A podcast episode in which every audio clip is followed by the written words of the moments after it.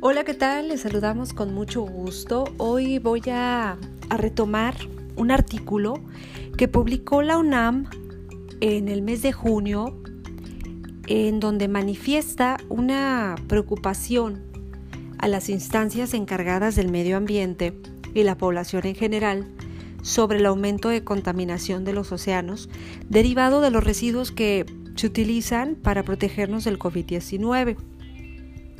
Se refiere básicamente a los cubrebocas, a los guantes, a las mascarillas, a las batas desechables, entre otro material que es ya de uso diario, ya es indispensable y hasta obligatorio en la actualidad, no solo para el personal médico, sino para toda la población.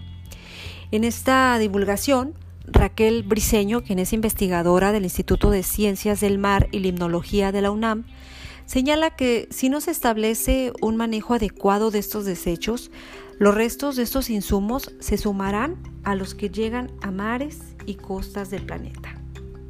Con esta este, emergencia sanitaria se ha colocado como en un, punto de atención porque son residuos que son peligrosos una estadística de, de estos materiales, pues es que es en un solo día una persona puede utilizar hasta 16 cambios de guantes, cuatro batas, cuatro cubrebocas eh, que son desechables, los gorros y los cubrebotas que tienen que utilizar.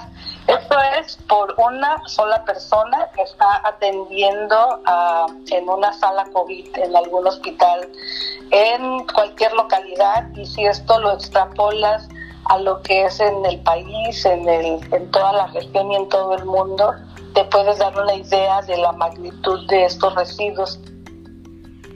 Es, es impactante ese, ese dato que nos da la especialista. Imagínense, son, dice ella, eh, diariamente una sola persona que está trabajando en áreas COVID-19, un médico, una enfermera, puede requerir hasta 16 cambios de guantes cuatro batas, cuatro cubrebocas desechables, una mascarilla N95, eh, gorros y cubrebotas. Imagínense la cantidad de, desechos. Eso, si esto lo usa una sola persona, imagínense cuánto, cuánta cantidad no, no se tira diariamente, ¿no?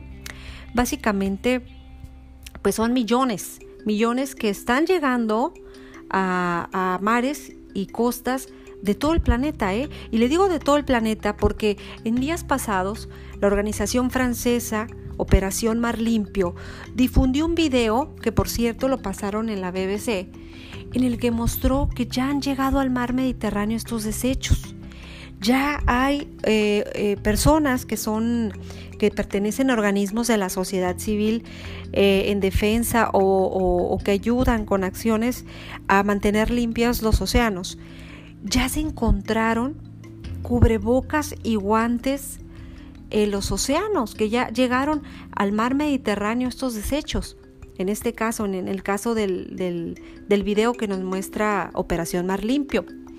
Con esta situación, dijo la investigadora de la Universidad eh, Nacional Autónoma de México, Raquel Briceño, pues obviamente te das cuenta que, que no hay un tratamiento apropiado para estos residuos, por lo que es de suma importancia dice ella, que, que, se fortalezcan las capacidades para revertir los graves procesos de deterioro de los océanos y su biodiversidad a partir de compromisos individuales, obviamente, y también colectivos que se complementen con políticas públicas en ámbitos locales, regionales o intergubernamentales para frenar frenar esta situación, ¿no?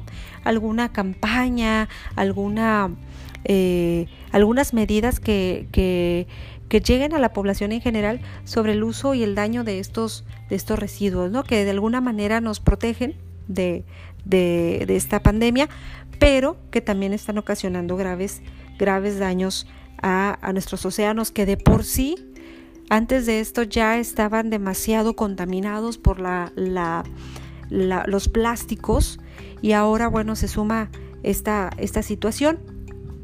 Por su parte, la Organización Mundial de la Salud y también organismos como Greenpeace han emitido entre sus recomendaciones que solo los trabajadores de salud utilicen equipos de protección personal de grado médico, que el público general podamos utilizar mascarillas reutilizables. Mire, esto es una, una, gran idea y de verdad que debemos impulsarla porque ya hay varias, varias empresas que se han dedicado a, a hacer estas mascarillas reutilizables que las tienes que lavar diario con jabón, con este, eh, pues sí, con agua y jabón, básicamente para que puedas usarlas diariamente y no las tires eh, diario, ¿no? Contaminando. Dicen que eh, el público puede usar estas mascarillas reutilizables y lavarlas de forma rutinaria en casa, que no es necesario para mantenernos seguros usar guantes desechables para hacer las compras. Con lavarse las manos con agua y jabón y utilizar un desinfectante de manos es suficiente. Y estas son opciones seguras y efectivas. Recuerdo yo en un inicio de, eh, la pandemia eh, en México, que fue por ahí de marzo, de abril, eh, el pánico obviamente nos hizo, hizo sus presas y mucha gente íbamos al, al supermercado o a cualquier lugar con guantes hasta que los expertos nos dijeron que el utilizar guantes prácticamente lo único que hacía era que la infección no quedara en nuestras manos, pero si tocábamos con los guantes todo lo demás, prácticamente llevábamos la infección en los, en los, en los guantes. Por lo que mucha gente empezamos a dejar de utilizarlos y realmente eh, utilizar eh, nada, ¿no? Básicamente llevar nuestras manos y, limpiarlas cada que llegáramos a casa.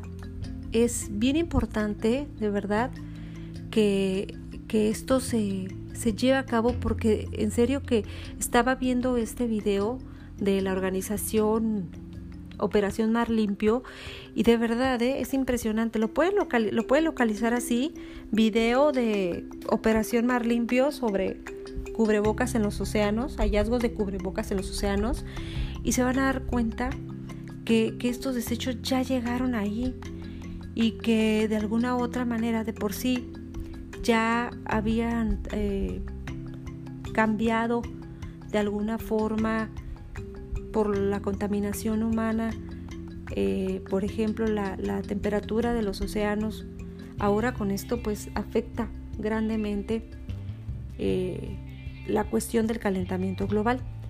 Además, imagínense, eh, toda esta situación también va a afectar la fauna que ahí, que ahí habita, ¿no? que en los océanos habita.